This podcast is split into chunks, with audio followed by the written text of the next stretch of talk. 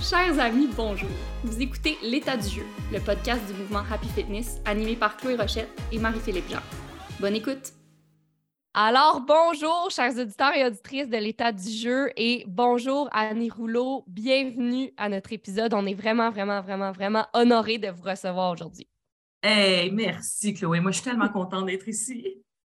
Euh, là, c'est drôle parce que c'est ça, on, s'en parlait tout de suite en arrivant. Euh, on est toutes les deux malades.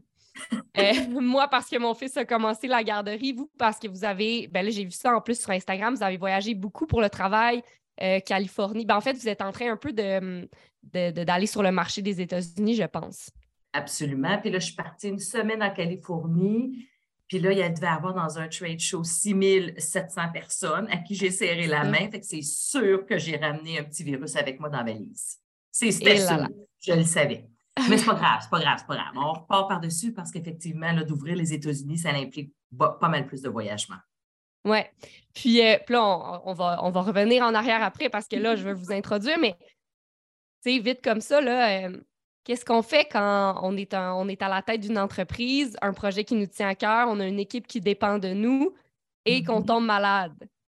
Comment on gère ça? c'est un petit peu plus compliqué parce qu'effectivement, comme on se disait, on ne peut pas vraiment caler malade parce qu'on est la personne, c'est ça, on est la personne qui, qui décide de tout ça. Alors, euh, je t'avoue que j'ai été pas mal couchée pendant une semaine, mais avec mon laptop dans le lit, puis oh dès que j'étais capable de répondre aux urgences, c'est sûr qu'on répond mm-hmm. aux urgences, mais à un moment donné, qu'est-ce que tu veux? Je veux dire, des choses qui peuvent arriver. Tu sais, je ben pense que j'ai réalisé, parce que vraiment, ça faisait 20 ans je n'ai pas été malade comme ça. Euh, j'ai réalisé que c'est effectivement fragile. Il faut que l'équipe soit bien bâtie pour prendre la relève. Je pense que moi, ça a été mon wake-up call la semaine passée de dire Oh, OK, dans ce genre de situation-là d'urgence, qu'il y a quelqu'un d'autre, il faut qu'il soit capable d'y répondre si je ne suis pas là. Mm-hmm. non, non, c'est toujours bon, c'est toujours de la bonne expérience. 100% Ben oui, moi, euh, ça, il m'est arrivé la même chose il y a quelques années aussi, puis je me suis dit, en fait, qu'est-ce qui arrive si pendant un long moment, je ne peux plus travailler? Est-ce que ça continue de rouler? Euh, puis c'est là que je me suis dit, OK, il faut vraiment que j'installe des processus, que je délègue, que je fasse confiance parce que sinon, ce n'est pas viable. Mais bon, on y reviendra à votre équipe et tout ça. Euh, mais je veux d'abord commencer par le commencement. Puis là, j'imagine que mm-hmm. vous avez raconté cette histoire-là je ne sais pas combien de fois. quelques fois, quelques fois. Mais c'est pas grave. Écoute, je suis honorée que tu me le demandes de toute façon parce que ah, je ben. dis, c'est ça. Tant mieux, c'est mon histoire. Ben, c'est ça, exact. Puis c'est inspirant pour d'autres. Honnêtement, moi, puis je l'ai dit dans le dernier podcast où on, présentait euh, The Unscented Company, puis j'ai dit, moi, c'est une des rares entreprises qui, qui me donne envie de continuer d'être en affaires. Euh, il y en a quelques-unes, je les compte sur le doigt d'une main. Vous en faites partie oh. euh, parce qu'il y, a, une humanité, il y a une mission qui est importante au cœur de ce que vous faites. Euh, fait que bref, de raconter votre histoire, je sais que ça m'inspire moi, mais ça en inspire d'autres. Puis on en a parlé dans le dernier épisode sur l'entrepreneuriat féminin. on a besoin de ça, les femmes, pour foncer. On a besoin d'entendre d'autres histoires, puis on a besoin d'entendre surtout les échecs qui en font partie. Mm-hmm. mais bref, alors, je veux savoir comment, comment ça a commencé. Donc, ça a été fondé en 2016, The Unscented Company. comment, comment c'est arrivé? Bien, The Unscented Company, je l'ai lancé en 2016, mais j'avais vraiment parti Baleco, qui est le nom de mon entreprise, puis Unscented, c'est la marque de commerce, vraiment sur le coin d'un petit café dans Saint-Henri qui s'appelle Campanelli. J'avais une page blanche. Puis là, je me suis dit, OK, qu'est-ce que je vais faire? Parce que mon mari avait euh, une entreprise de maillot de bain qui avait fait faillite. Alors, et puis les enfants, il y avait trois puis quatre ans. Donc, je savais, moi, que je voulais avoir une entreprise. Je savais que je voulais une entreprise dans les produits nettoyants sans fragrance parce que j'étais déjà intolérante depuis l'âge de 13 ans. Donc, ça vient d'un besoin personnel. Absolument. Donc, je savais que c'était dans cette industrie-là que je voulais œuvrer, mais en plus, je me cherchais un projet de vie. Je ne me cherchais pas juste une business. Puis pour moi, les produits nettoyants, c'était quelque chose que j'utilisais tous les jours. Donc, que je pouvais euh, avoir quelque chose de plus naturel, justement, pas de fragrance, pas de colorant, plus biodégradable. Donc, meilleur pour la santé, meilleur pour la planète. Mais Chloé, en plus de ça, c'est que je pouvais attaquer la fameuse bouteille de plastique à usage unique. C'est Mhm. une industrie, on contribue au problème. Je fais partie du gros problème de l'empreinte de plastique, puis de mettre des bouteilles de plastique dans l'en- dans l'environnement. Alors, je me suis dit, OK, wow, je vais prendre un produit comme ça qu'on utilise tous les jours, puis je vais en faire justement une mission d'entreprise. Je trouvais ça plus fort comme entreprise parce que, entre moi et toi, là, je vends du savon à main puis du liquide à vaisselle. C'est pas sexy. Mais, mais pour moi, non, mais pour moi, c'était quelque chose que je pouvais vraiment avoir un impact autant dans le contenu que dans le contenant. Puis c'est ça que j'ai écrit sur le coin de- du, du bar chez Campanelli. C'était qu'est-ce que j'étais pour avoir comme impact, quel problème que j'étais pour adresser, puis comment j'étais pour contribuer à sa solution? Fait que vraiment, c'est ça. J'ai pas écrit, euh, j'ai plus écrit les valeurs, la mission de l'entreprise, Ouais. la vision. Ça, là, et puis, en Dès le départ. Aujourd'hui, dès le départ. Et aujourd'hui, ça n'a pas changé d'un, d'une virgule, même pas d'un mot, d'une virgule. Wow. J'aime vraiment ça parce que euh, ça fait beaucoup de lien avec l'épisode qu'on a fait la, la- la- la semaine passée. Puis on disait justement que souvent, il y a des gens. Pour moi, l'entrepreneuriat, c'est un contenant. Et ce qu'on amène sur la table, c'est le contenu. Puis Mhm. souvent, on commence par le contenant. Je veux être entrepreneur. Puis on pense moins bien, au, moins au contenu, mais vous, vous avez commencé par ça. Qu'est-ce que j'apporte? Qu'est-ce que je peux apporter? Qu'est-ce que je veux apporter aussi? Puis après ça, on construit autour, tu sais. Exactement. Et Mais tu as raison, tu as raison aussi. Peut-être que ça faisait, c'était une partie aussi de ma vision à 43 ans, euh, avec une certaine maturité, avoir eu, tu sais, j'avais deux jeunes enfants. Je ne pouvais pas concevoir de développer une business de savon sans penser à l'environnement à la communauté. J'étais comme rendue là aussi dans ma vie. Ouais. Pour moi, ça faisait du sens. Mhm. C'était comme non négociable. C'était comme non négociable, oui. Puis là, qu'est-ce qui a fait, à partir de ce moment-là, sur le, le coin d'une table au Campanelli, qu'est-ce qui a fait que vous avez dit OK, je me lance? Parce que c'est beaucoup, tu sais, de dire let's go, j'y vais. Il y a la réflexion, puis là, qu'est-ce que ça a été quoi le déclic ou est-ce qu'il y en a eu un ou est-ce que ça a été des petites actions? Comment ça, ça, ça s'est passé, Ah, ce moment-là de se lancer? Écoute, non, je ne peux pas te dire que je me rappelle précisément, mais je me rappelle justement d'arriver euh, ce matin-là avec la page blanche, puis après ça, puis j'étais partie avec une page 8 et demi par once, de recto verso. Puis je suis revenue, L'essentiel. les deux côtés, l'essentiel était déjà pondu. Et puis, j'étais rendue là dans ma vie, je me suis dit, parfait, je me lance. Euh, c'est sûr que je n'ai pas pensé à tout, là. Hein? Je n'ai pas pensé au ben, financement, puis euh, l'étude de marché, puis j'ai rien pensé à tout ça. Je me suis dit, go. Donc, c'est quoi la première, la première étape que j'ai fait? C'est que je voulais des produits nettoyants, donc j'avais besoin d'un chimiste. Puis moi, je n'ai pas de chimiste dans ma famille, je ne suis pas chimiste, j'ai gradué en BCom à l'Université d'Ottawa. Donc, j'ai regardé sur Google l'Association des chimistes du Québec et j'ai téléphoné et ils m'ont présenté trois chimistes que j'ai interviewés et j'en ai choisi un. Je me suis assis avec. On a développé quatre produits ensemble. Je te dirais que ça a pris à peu près huit mois, six à huit mois. Entre-temps, j'ai comme acheté le QuickBook à 79$, puis là, j'ai parti ma charte de compte. Fait que vraiment, là, c'est littéralement comme ça que j'ai parti. Ouais. Euh, moi, j'avais vu euh, mes parents euh, à l'âge de 8 ans, 9 ans.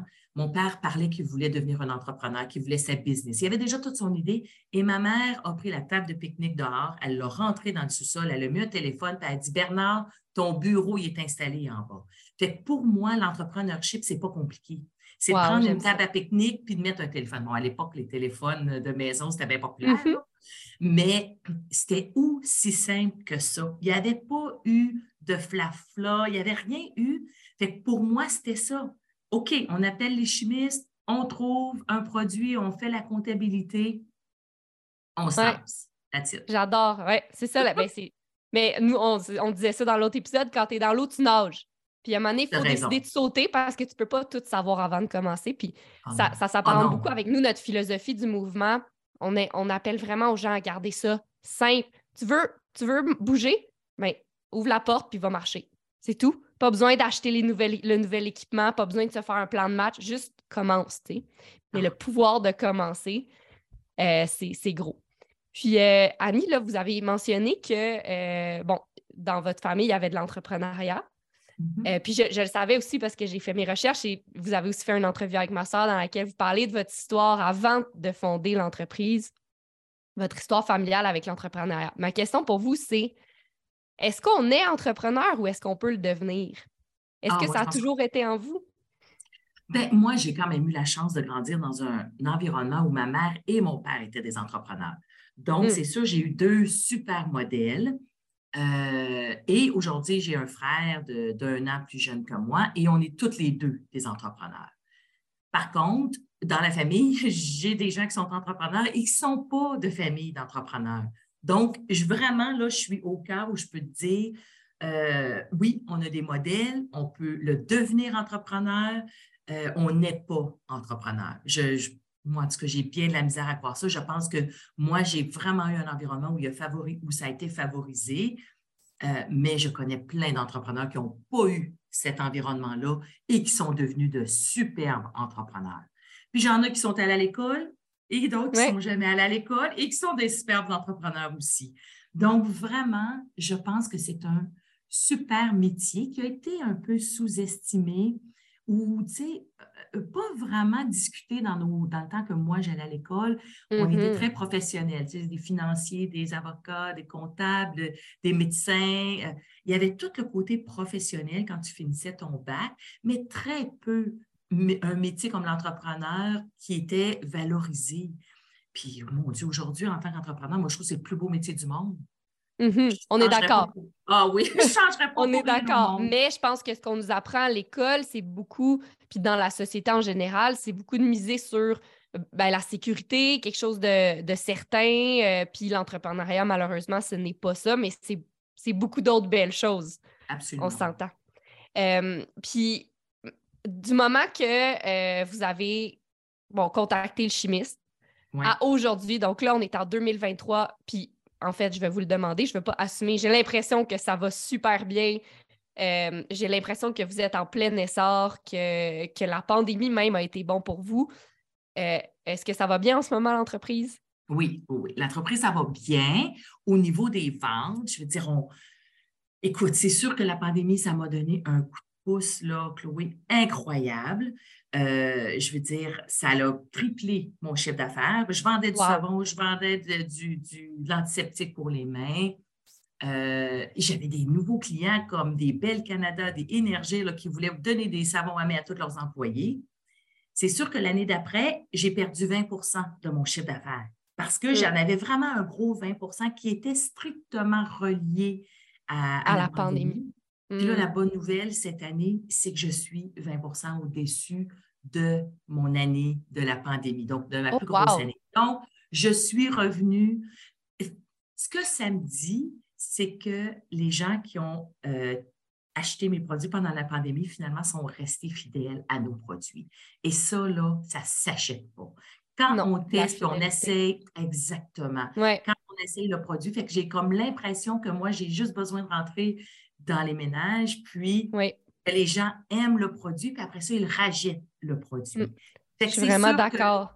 oui, Ouais. puis on devient un petit peu euh, dans un environnement justement où les fragrances, tu sais, moi, j'ai rien contre de mettre du parfum quand on sort, c'est pas ça du tout, mais c'est qu'à un moment donné, on est surexposé à toutes sortes de produits avec de l'ajout de fragrance, que ce soit dans les sacs à vidange, que ce soit dans la litière, que ce soit, il y a partout, partout, partout de la fragrance.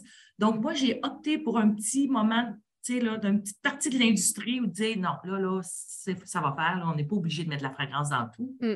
Donc, on revient aux bases. on- on revient aux bases exactement. Donc là, oui, la compagnie, ça va super bien. Est-ce qu'il y a des défis? Absolument. Il y a des défis d'inflation, il y a des défis de profitabilité cette année, un petit peu plus que j'ai jamais vécu. Donc, euh, mais ça, c'est l'entrepreneurship. Ça fait partie, fait partie de la game. Mais avec notre développement aux États-Unis, notre développement au Canada, la façon dont je suis en train de structurer la compagnie, j'ai vraiment l'impression d'être en train de bâtir une base solide pour vraiment construire une belle compagnie euh, qui va vraiment faire, qui va avoir un- un- une valeur ajoutée. Mhm. C'est ça que j'ai Ouais, envie de j'ai faire. vraiment, ouais. De l'extérieur, j'ai l'impression aussi que c'est, ça. Puis, est-ce qu'entre 2016 ou bien le moment où vous avez rencontré le chimiste, puis maintenant, où est-ce que vous, vous dites oui, avec confiance, je pense qu'on construit quelque chose de solide? Ah Qu'est-ce qui a été le plus gros obstacle? Ben, est-ce qu'il y a eu des obstacles? Puis si oui, ça a été ah, quoi le plus gros? Vous pouvez nous raconter? Bien, je pense que le plus gros obstacle, c'est peut-être moi qui ne euh, veux pas avoir d'investissement extérieur. Donc, je suis toujours 100% de la compagnie. Et donc, ça, euh, ça, finalement, ça a aussi un obstacle dans la croissance de la compagnie. Mais pour moi, de dire non et de continuer parce que je veux avoir peut-être 100% des décisions sur la vision de la compagnie, sur le développement de la compagnie, sur les valeurs de la compagnie. Puis entre moi et toi, c'est pour mon bien-être aussi. Moi, je me lève le matin, j'ai des papillons dans le ventre, puis je cours au bureau. J'ai hâte d'arriver, j'ai hâte de commencer ma journée. C'est pas du travail, c'est je suis en train de construire, c'est ma vie que je, que je construis. C'est, je, suis au début de la cinquantaine. J'adore cette période-là. Ben, j'ai tout aimé. J'ai aimé la vingtaine, la trentaine, la quarantaine. Mm-hmm. J'adore la cinquantaine. Puis, puis, je suis rendue à un point où euh, mon, bien-être à moi d'avoir cette envie-là d'aller travailler, de ne pas avoir quelqu'un qui me souffle toujours dans le cou parce que finalement, mon ratio d'endettement est 1,8 puis il devrait être 1,4. Tu comprends? Je ne suis pas dans cette optique-là de business. Par contre, le downsize, c'est justement la vitesse à laquelle tu crois et que, et que tu freines ta propre croissance. Puis là, tu vois tous les autres entrepreneurs tout grandir, grandir, vite, vite, vite. Mais moi, finalement, c'est beaucoup plus contrôlé comme croissance parce que mm-hmm. justement, fait que je trouve que ça, c'est vraiment un gros défi. Ça fait en sorte aussi que je suis 100% responsable de, du cash flow, des dettes que j'ai contractées. Des, tu sais, c'est moi qui est à, qui est à la ligne de front. Mm. ça, eh ben c'est un de mes gros enjeux. Ça, je trouve que c'est un de mes gros, c'est ça. Je te dirais un de mes gros défis.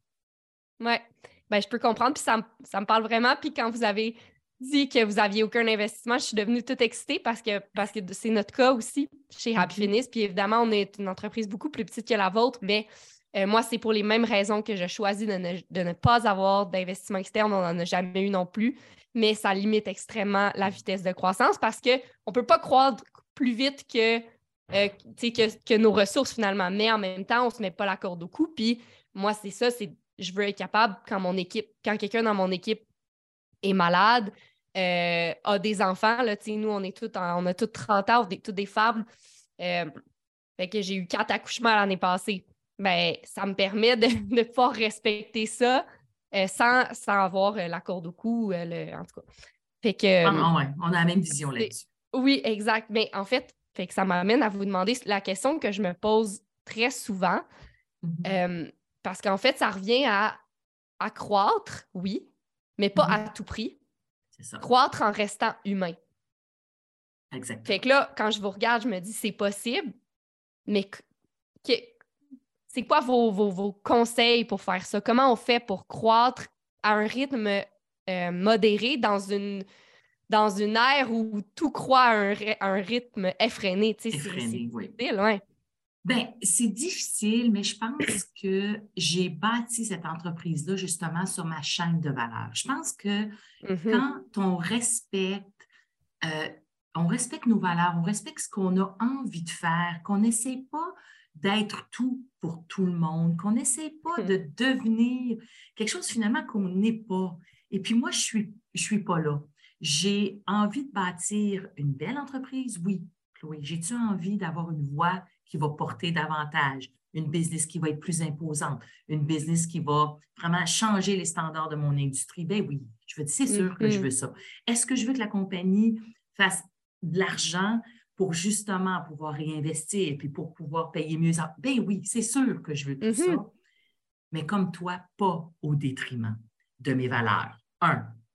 Et puis, je ne vais pas faire de compromis là-dessus, mais pas non plus au détriment de ma communauté puis de l'environnement. tu sais, la communauté, pour moi, ça a un sens très, très défini. Là. Je veux dire, c'est c'est Villemort, c'est Pointe-Saint-Charles, c'est où je demeure, c'est ma communauté. Je veux dire, c'est le Québec dans le sens que je développe tous mes fournisseurs. J'essaye le plus possible. Je suis à 84% de fournisseurs québécois à l'intérieur de 500 km.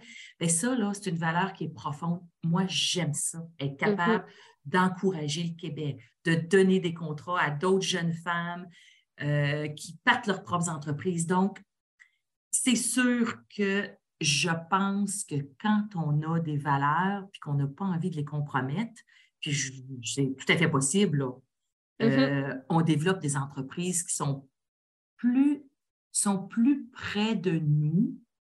Donc, on peut justement croître en fonction, exactement comme tu dis, de nos ressources, mais mm-hmm. sans perdre l'essence de la business, sans te lever un matin puis dire Ah, où c'est qu'on est rendu? Puis là, là tu perds, exactement, tu perds des bouts de la business parce que c'est devenu ingérable. Donc, je me mm-hmm. dis que si toutes les deux, on croit à une vitesse respectable, bien, tu sais, je suis encore capable de manipuler finalement euh, dans tous les départements. Tu sais, je comprends. Fait que je pense que c'est de, de, cette façon-là que moi, je vois la croissance. Oui, c'est vraiment inspirant. Puis, c'est quoi, quand vous dites que vous voulez absolument croître en respectant votre chaîne de valeur, quels sont les non négociables au moment de prendre une décision pour l'entreprise? Est-ce qu'il y en a? J'imagine qu'ils sont, multiples. Oui, oui, ils sont multiples. Euh, c'est sûr que ce que j'essaie de faire euh, le plus possible, c'est de respecter ma mission. Donc, première affaire, ma mission, c'est de contribuer à réduire notre empreinte de plastique. Donc, ça, c'est un peu non négociable. Si on a des alternatives qui on est capable de faire sans plastique, on va le faire. Ça, c'est mm-hmm. non négociable. Des fois, ce n'est pas toujours possible. J'ai encore des bouteilles de, plastique dans le marché, j'ai des sacs de plastique, mais dites-vous qu'à chaque fois que je regarde le projet, on analyse. Comme là, on va sortir une nouvelle gamme à un moment donné, début 2024, et euh, ça va être tout dans du carton. Donc, ça, c'est non négociable. Après mm-hmm. ça, on va toujours favoriser le développement au Québec non négociable. On va toujours regarder si l'entreprise est détenue par une femme. Je ne dis pas que ça, ce n'est pas négociable, mais c'est non négociable de ne pas l'examiner.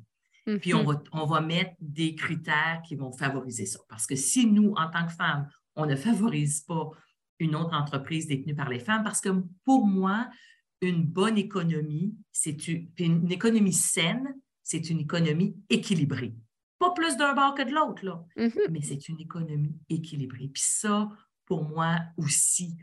Donc, tout ce qui est cette partie-là d'inclusivité de la femme et de l'homme et de son rôle au sein de mon entreprise, c'est non négociable. Ouais. Euh, il y a des choses comme ça. On a depuis le début une politique de civilité et d'harcèlement au travail. C'est non négociable. Il y a mm-hmm. des trucs comme ça qu'on établit. Euh, qu'on établit dès le début qui font partie de nos valeurs. Euh, je pense que dans mes, valeurs à moi, je m'étais mis vraiment au niveau de la transparence, inclusive, socialement puis environnementalement responsable. Puis ça, pour moi, c'est vraiment des choses sur lesquelles on revient constamment et puis qu'on regarde un petit peu comment on va pousser, comment on va pousser encore plus la transparence, l'inclusion, puis là, l'inclusion avec ma nouvelle gamme bébé qui sort, ben, qui est sortie, qui est déjà sur certaines tablettes, où là, j'ai misé le tout pour le tout dans le branding, dans l'image sur l'inclusion. Parce que tout mon branding, il est très euh, non-genré. Je l'avais toujours justement parce que je ne voulais pas une femme qui fait le ménage. Ce n'est pas juste d'autres qui faisons le ménage dans la maison. Donc, je ne voulais pas de rose, je ne voulais pas de vert, euh, je ne voulais pas de greenwashing, mais je n'avais jamais, jamais vraiment pris position sur l'inclusion et là, je l'ai fait. Donc, l'inclusion et la diversité, j'ai pris position et extrêmement forte en plus. Euh, donc là, on va voir ce que ça va faire dans le marché. Et puis d'être euh, d'être impliqué socialement et puis environnementalement parlant, c'est non négociable. J'ai vu mon père quand, quand, je disais tout à l'heure que ma mère, elle, elle avait mis la table de pique-nique dans le sous-sol. Bien, ma mère et mon père travaillaient autant pour leur entreprise que pour Saint-Isidore de la Prairie, qui est la petite communauté dans laquelle j'ai grandi. Ma mère était responsable de la troupe de théâtre, mon père de la, parade du Père Noël. C'était des gens qui étaient toujours impliqués dans la communauté. Puis on dirait que le maire de Saint-Isidore venait toujours chercher quand il y avait un problème. On dirait que l'entrepreneur. Non, Aidez-nous! Aidez-nous. On dirait que l'entrepreneur, il y a une façon de penser ou une façon de mm-hmm. structurer puis mon père a jamais. Orienté vers la possibilité. Oui, c'est ça. Tu sais, pour lui, là, ça le sortait de son cadre, euh, dans son, cadre habituel, peut-être un peu plus politique, un peu plus structuré. Et là, là il y avait besoin de l'entrepreneur pour l'aider à prendre certaines décisions et le faire voir clair. Fait que pour moi, c'était ça, l'entrepreneur. C'était quelqu'un qui était impliqué dans sa communauté, d'une façon ou d'une autre. Mon père, c'est avec le maire. Moi, c'est autre chose. Oui, mais pour vous, ça allait de soi. Ça allait de, soi. De, faire ça, encore dans sa C'est ça, de faire, d'avoir un impact positif, euh, d'apporter quelque chose d'autre à la communauté que juste de la business. Euh, fait que ça, c'est un peu tout non négociable. En quelque part, c'est de même que je me lève le matin. Je dis, j'ai rien, je n'ai pas décidé. Ça, c'est pas mis sur un bout de papier. C'est mon, c'est mon être à moi. C'est ma mm-hmm. façon d'être. Oui, puis c'est pour ça que vous vous sentez aussi bien, puis qu'à tous les matins, vous avez des papillons dans le ventre. Parce que ça c'est aligné, ça fit. C'est aligné, puis moi, j'ai sentez pas tout croche. Non, puis j'ai grandi avec une mère qui m'a dit Annie, tu vas trouver le bonheur quand tu vas donner. Quand tu te fais dire ça de l'âge de 5 ans, tu comprends pas, tu comprends pas, mais à un moment donné, il y a un geste que tu fais en donnant qui te rend heureuse et tu te dis Ah, c'est ça qu'elle voulait me dire. Le bonheur, Annie, tu vas le trouver quand tu vas donner. Ah, OK. OK. moi, j'avais ben, ma mère qui me disait ça, puis j'avais mon père qui me disait Annie, le pouvoir est dans la connaissance. Ah bon, OK.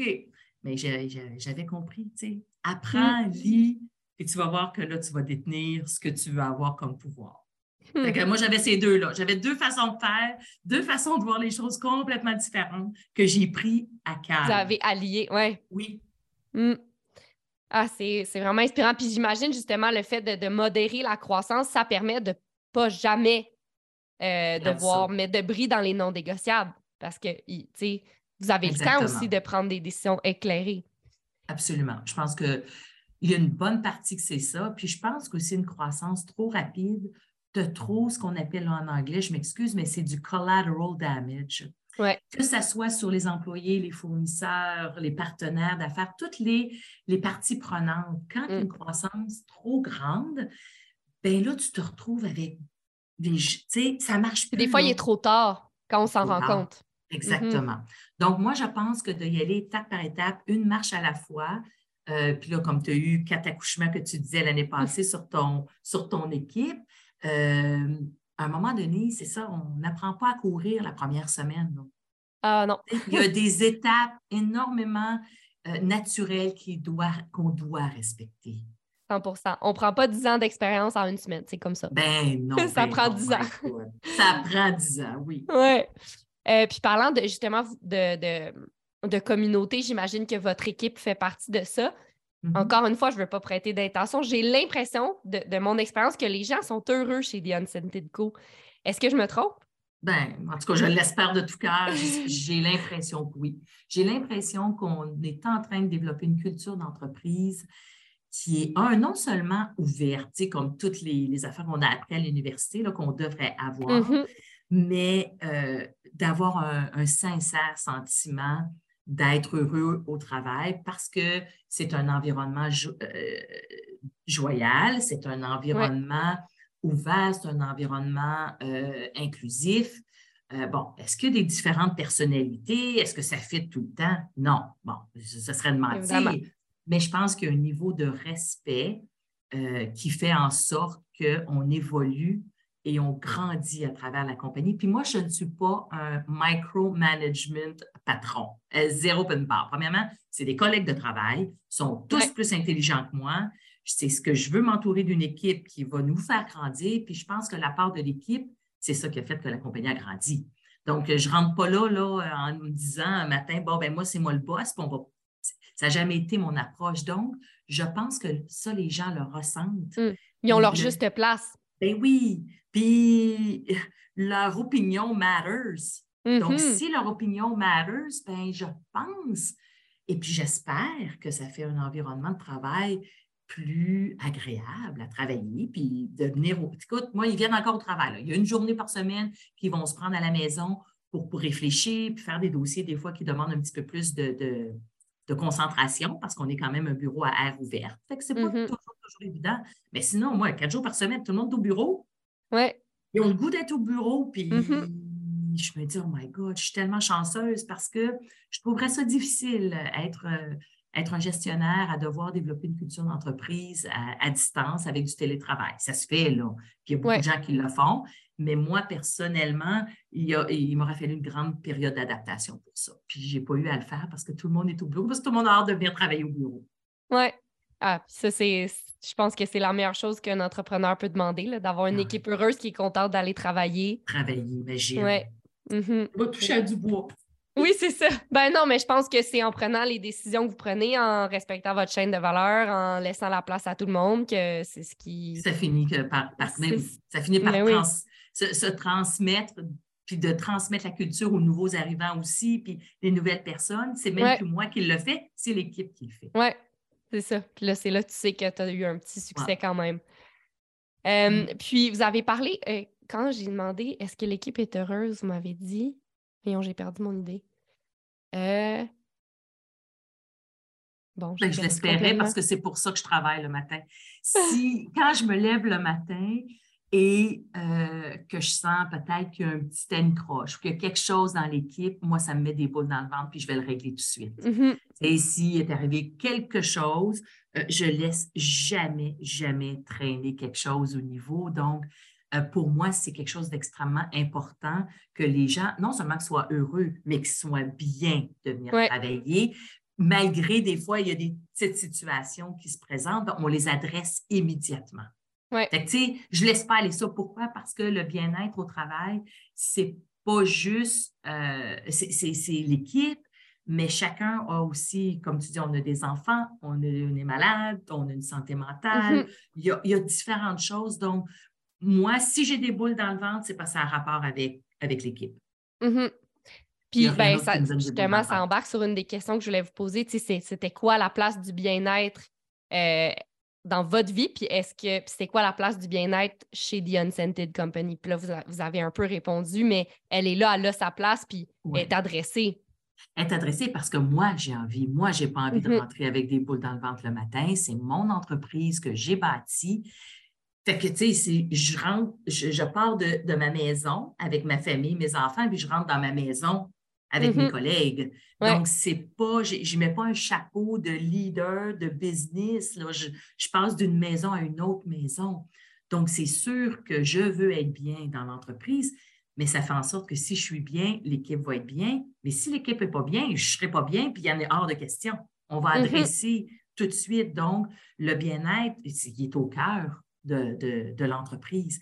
Et puis, je pense, parce que les gens viennent me voir, mais cette culture-là d'être ouverte puis de, savoir écouter, bien, ça fait en sorte qu'ils viennent me voir. Là, s'ils ne viennent pas me voir, c'est juste parce qu'ils ne sont pas prêts à adresser le sujet. Mais sinon, je pense que le fait de savoir écouter, puis le fait d'avoir un, environnement de travail euh, justement ouvert, ben, ça fait en sorte que ben, crève les abcès avant que ça devienne ingérable. Mais ça, c'est comme dans tout. À un moment donné, il faut que tu adresses l'éléphant dans la chambre. Fait que mm. tu n'as pas le choix dans la pièce, pas dans la chambre, dans la pièce.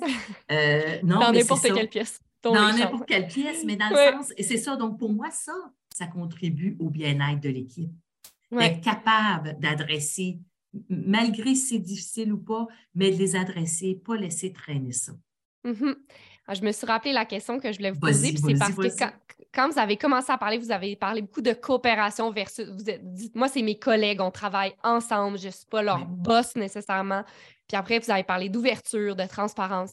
Puis là, je me demande, puis tu sais, je n'ai pas voulu nécessairement vous poser des questions par rapport à être une leader femme. Parce que mm-hmm. pour moi, des fois, de, de juste différencier les deux, est-ce qu'on est bonne pour une femme? Tu sais, je ne voulais pas nécessairement embarquer là-dedans, mais des fois, vous nommez ces qualités-là ou ces, choses-là qui sont importantes pour vous. C'est ça, c'est féminin. Puis est-ce que vous pensez que c'est une force qu'on a, les femmes, de pouvoir euh, justement laisser plus de place aux gens qui travaillent avec nous, les écouter, euh, puis quelque chose qui peut vraiment être bénéfique pour les entreprises? 100% même pas aucun doute, Claude. Je pense que justement, dans une économie, comme on disait, équilibrée, Ouais. Euh, j'ai eu deux enfants, j'ai passé à travers les grossesses, je sais ce que c'est. Euh, souvent, la place des femmes qui veulent avoir des enfants limite le développement de carrière, le développement professionnel. J'ai vu des amis pas être capables d'accéder à des, des, des, partnerships dans les grands bureaux d'avocats, les grands bureaux de comptables et c'est très dommage. Je veux dire, je ne peux même pas concevoir. Alors, c'est sûr que je vais bâtir une entreprise où justement la femme peut se développer avec tout. Moi, je sais que ça s'en vient. J'ai à peu près six femmes qui sont mm. entre l'âge de 25 et 35. Donc, euh, mais c'est quelque chose avec lequel il faut composer. Puis il faut s'organiser tout simplement. Donc, euh, oui, je pense que les femmes, on doit gérer différemment. Moi, je, j'ai pas. On ne peut pas faire comme, comme il a toujours été fait, mais c'est possible de le faire autrement. Absolument. C'est possible de le faire autrement. Euh, je pense que oui, on a des qualités qui sont beaucoup plus euh, touchy feeling, peut-être, je ne sais pas. Ça ne veut pas dire qu'on ça fait de nous des moins bons gestionnaires, pas du tout. Euh, je pense que là, les statistiques commencent à sortir, les, grandes banques de ce monde commencent à voir que des entreprises gérées par des, par des femmes sont aussi profitables et ont autant de croissance que celles par des hommes. C'est juste qu'on n'avait pas les statistiques avant, mm-hmm. mais qu'on est tout à fait capable de gérer des modèles d'affaires qui ne sont pas nécessairement basés uniquement sur des, des KPI, des, des, indices de performance là, qui sont strictement financiers, qui sont strictement de, croissance avec des.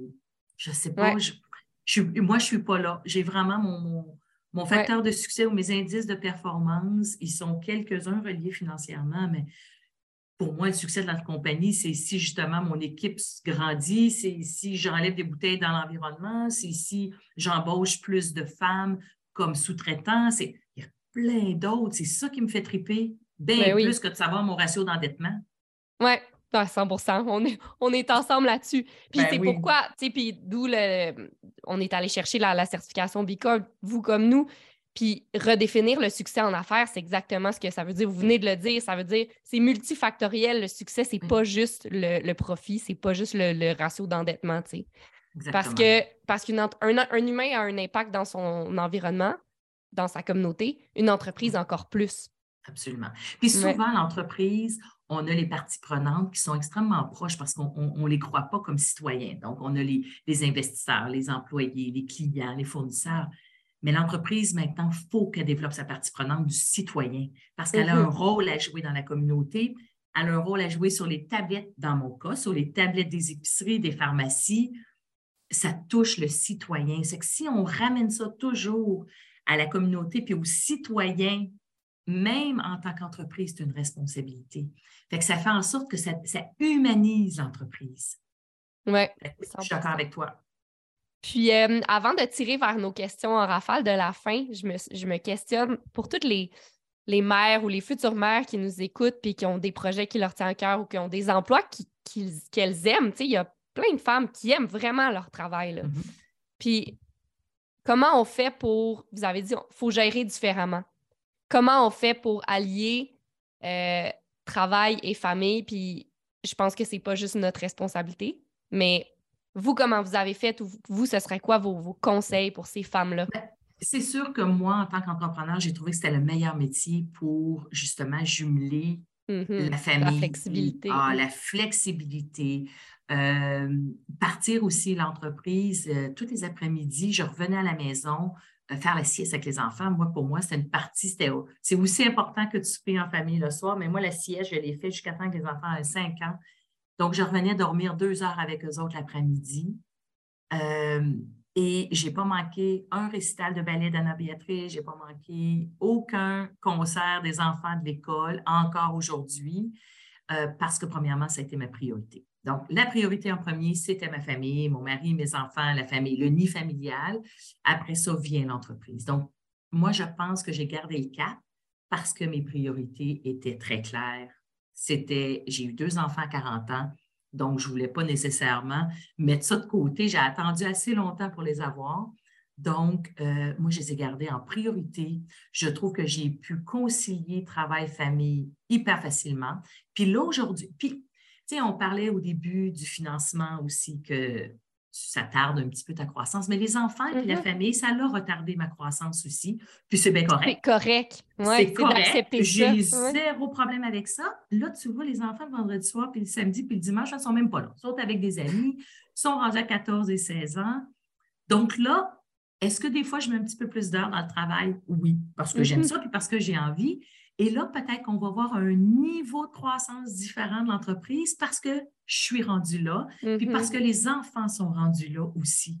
Mm. Donc, c'est bien correct d'avoir des, périodes. Il y a des moments pour tout. Ça, ça fait du bien à entendre, oui. Oui. Puis c'est pas besoin de, tu sais, je me rappelle la première année de mon entreprise, j'ai fait 79 000 de ventes. Donc, tu sais, puis après ça, j'ai fait 100 000 de ventes. J'ai pas fait 10 millions, j'ai pas fait de suite, là. C'est pas de même, ça marche. Non. Tranquillement. Ouais. je pense que de même que je, je pense que je, je, donnerais conseil au niveau, du moins pour l'entrepreneurship avec, mm. la, avec la famille.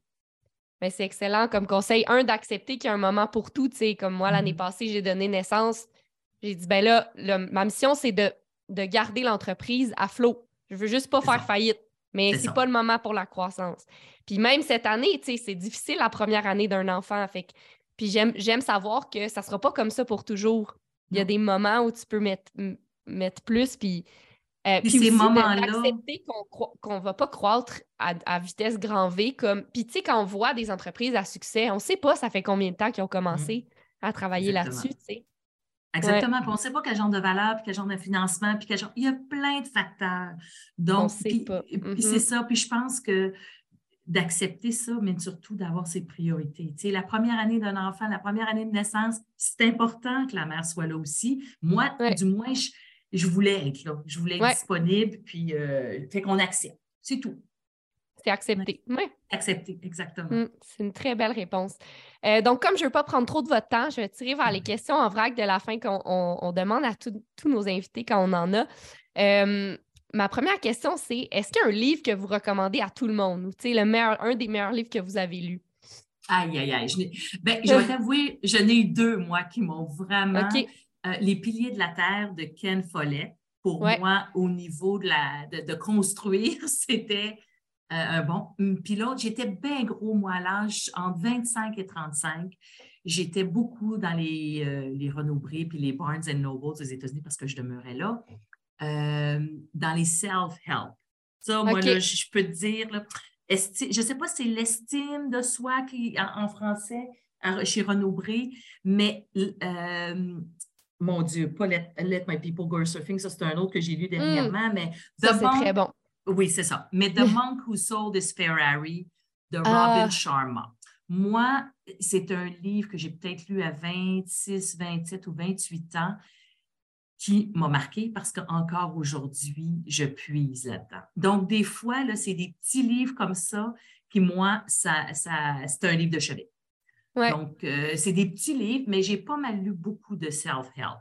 Ça m'a beaucoup aidé à développer probablement mon, côté un peu plus, euh, euh, je ne sais pas, un peu plus d'équilibre. Je pense que c'est ça, d'équilibrer. OK. Très bon. Je ne je l'ai jamais lu ce livre c'est sûr que je vais. tu vas regarder. Oui, exact. Euh, le meilleur conseil que vous avez reçu, toutes catégories confondues, c'est pas obligé d'être en entrepreneuriat. Euh, ben, le meilleur conseil que j'ai eu, ben, c'est sûr que, comme je disais tout à l'heure, j'ai peut-être devancé, mais mon père, quand il me disait toujours que le pouvoir est dans la connaissance, il me disait toujours, Annie, euh, parce que je travaillais avec lui. As-tu lu le catalogue? As-tu lu le contrat? As-tu lu les, exigences?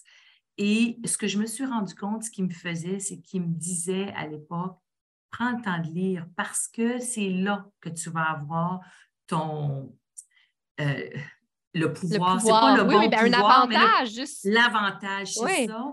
Euh, assis à une, table de négociation parce que les gens lisent très peu.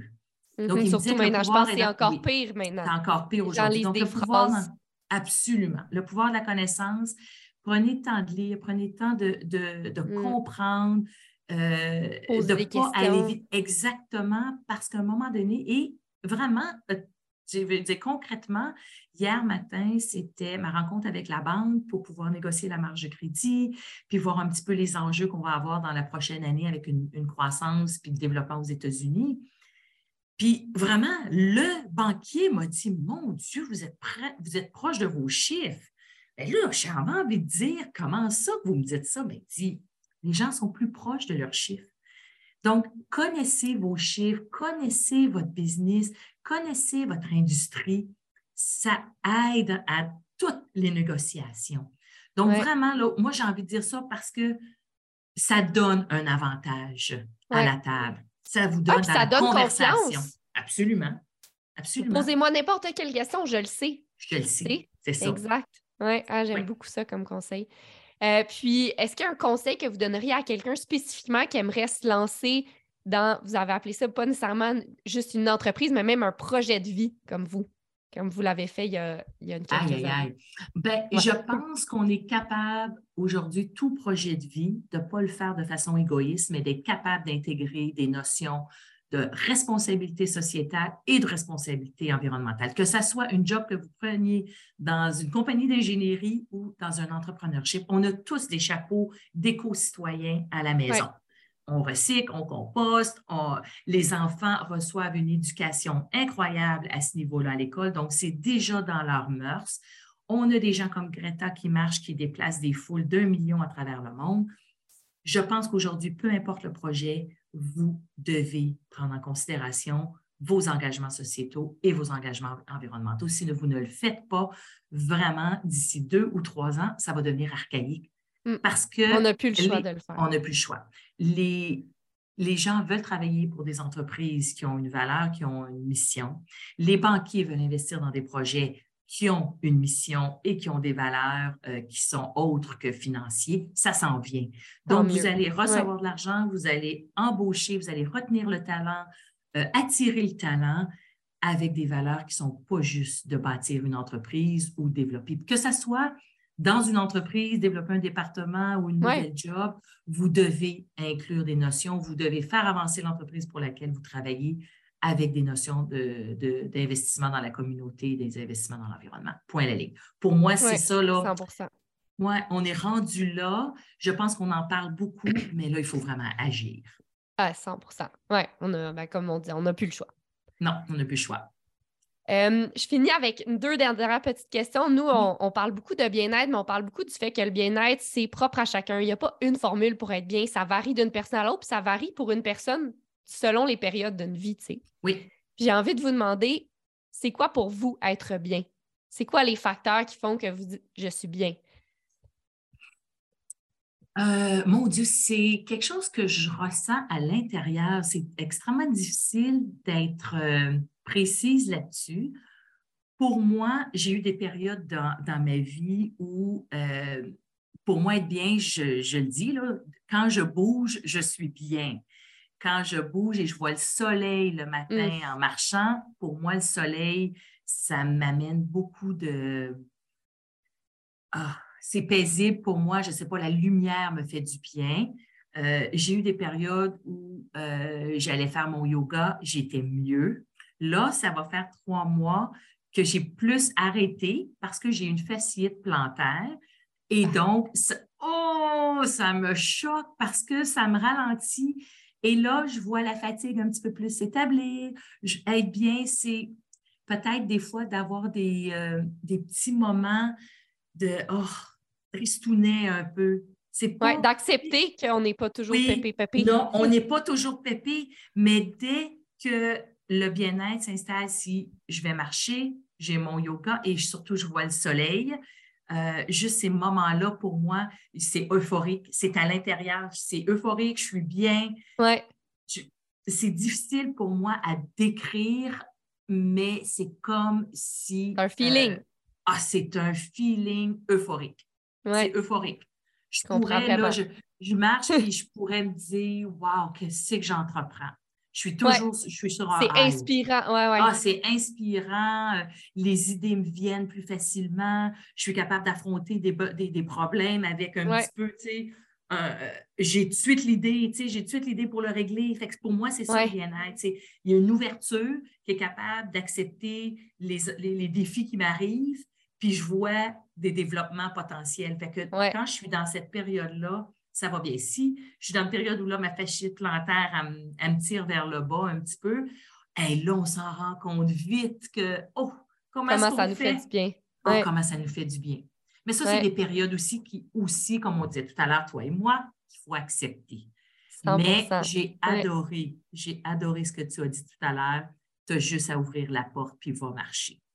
Oui. Ben, J'adore. Il faut garder ça simple parce que le mouvement et tout mouvement amène du mouvement. Ah, c'est ce qui fait qu'on a de la perspective, qu'on on ouvre notre esprit. Puis... Mais des fois, on pense que c'est ça, on voit ça plus compliqué qu'est-ce que c'est vraiment. Oui, et puis là qu'on n'a pas le temps. Puis pourtant. c'est ça qu'on tasse en premier. Exactement. Et c'est ça mm-hmm. qu'on tasse en premier. Merci de le dire. C'est fou, on ne devrait pas. Je, je, sais que je ne devrais pas. Là, j'ai des nouvelles prothèses dans mes souliers. Donc là, je devrais être capable de retourner marcher puis voir le soleil. Là, le printemps est arrivé. Je vous le souhaite parce que ça me oh, fait tant de bien. C'est sûr. Euh, pour terminer, votre prochaine aventure, que ce soit familiale, un voyage, au travail, peu importe, votre oh prochaine aventure. Ma prochaine aventure, c'est que là, cette année, j'ai fait découvrir, euh, comme voyage, j'ai fait découvrir l'Europe aux enfants. Alors euh, là, maintenant, je vais faire découvrir l'Asie. J'avais trois, trois voyages dans ma tête que je voulais faire dans ma vie avec mes enfants, faire découvrir l'Europe, l'Asie et l'Afrique. Donc là, je suis rendue en Asie, je vais leur faire découvrir ça. J'ai envie de m'impliquer davantage. Là, je, donne, je suis toujours un, guest speaker dans les, certains cours aux universités, dans les universités. J'ai choisi cinq universités. Euh, oh, j'ai envie de m'impliquer davantage là-dedans. J'aime la jeunesse, j'aime j'ai envie de retourner à l'université. Ah, j'ai envie de retourner à l'université. J'ai pas le courage de faire un, cours de MBA ou Executive MBA. Ça, j'ai pas le courage de faire ça. Mais j'ai vraiment envie de me rapprocher davantage. J'adore mon expérience d'être entrepreneur in, uh, residence, entrepreneur in residence à Concordia. Euh, j'adore ce rôle-là. J'adore avoir un, Donc, je pense qu'un projet, ça va être ça. Sinon, ben, continuer à développer aux États-Unis mon entreprise pour pouvoir lui donner une voix forte. C'est pour ça qu'il faut que je développe la compagnie, parce qu'on va être capable de dire Hey, on a été capable de le faire sur certaines valeurs, c'est possible. Oui. J'en ai plein, j'ai plein de projets. Très excitant. Oui, ben c'est ça qui garde en vie, hein? c'est ça qui qui donne les papillons dans le ventre. Ben, je vous remercie énormément, énormément d'avoir pris le temps euh, pour vos sages conseils, euh, de nous avoir partagé votre histoire. Euh, je, suis jalouse de, ceux et celles qui seront dans les cours d'université où vous allez parler. Moi, j'étais à Concordia en business, mais ah, on n'a pas eu la chance d'avoir. Oui, c'est ça. Donc, donc, je vous remercie beaucoup, puis bonne chance à continuer de, de croître, mais tout en restant humaine et en respectant la communauté, votre équipe, vous-même, vos valeurs, parce que c'est, je pense que tout le monde devrait faire ça. On vivrait sur une meilleure planète si tout le monde euh, gérait leurs entreprises comme ça. Alors, merci, oh, merci. Merci, Chloé. Franchement, ça a été tellement agréable de passer une heure avec toi, n'importe quand. merci, chers auditeurs et auditrices, d'avoir été là. Au revoir.